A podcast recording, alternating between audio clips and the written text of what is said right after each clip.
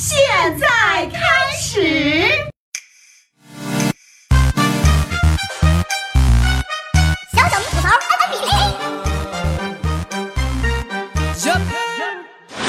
虽然 NBA 总决赛正在进行当中，但根据很多消息人士的透露，湖人或者快船队将成为詹姆斯的潜在下家。据可靠消息称，目前詹姆斯已经在洛杉矶购买房产，并且他的豪宅距离斯台普斯中心只有三十分钟的车程。有消息称，湖人队极有可能在今年夏天得到保罗·乔治。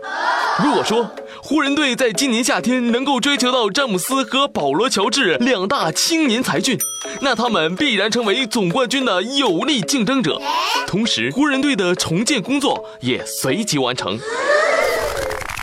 早在二零一六年的八月，詹姆斯与骑士队签订了一份三年一亿元的合同，但他在二零一八年有权跳出合同。因此，如果骑士队在下赛季仍然无法让詹姆斯满意的话，那二零一八年的夏天，詹姆斯将再次离开骑士。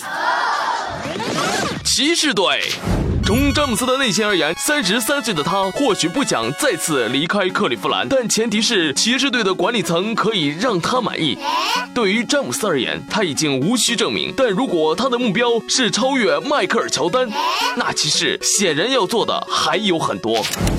湖人队，湖人在过去的四年胜率只有百分之二十八，九十一胜二百三十七负。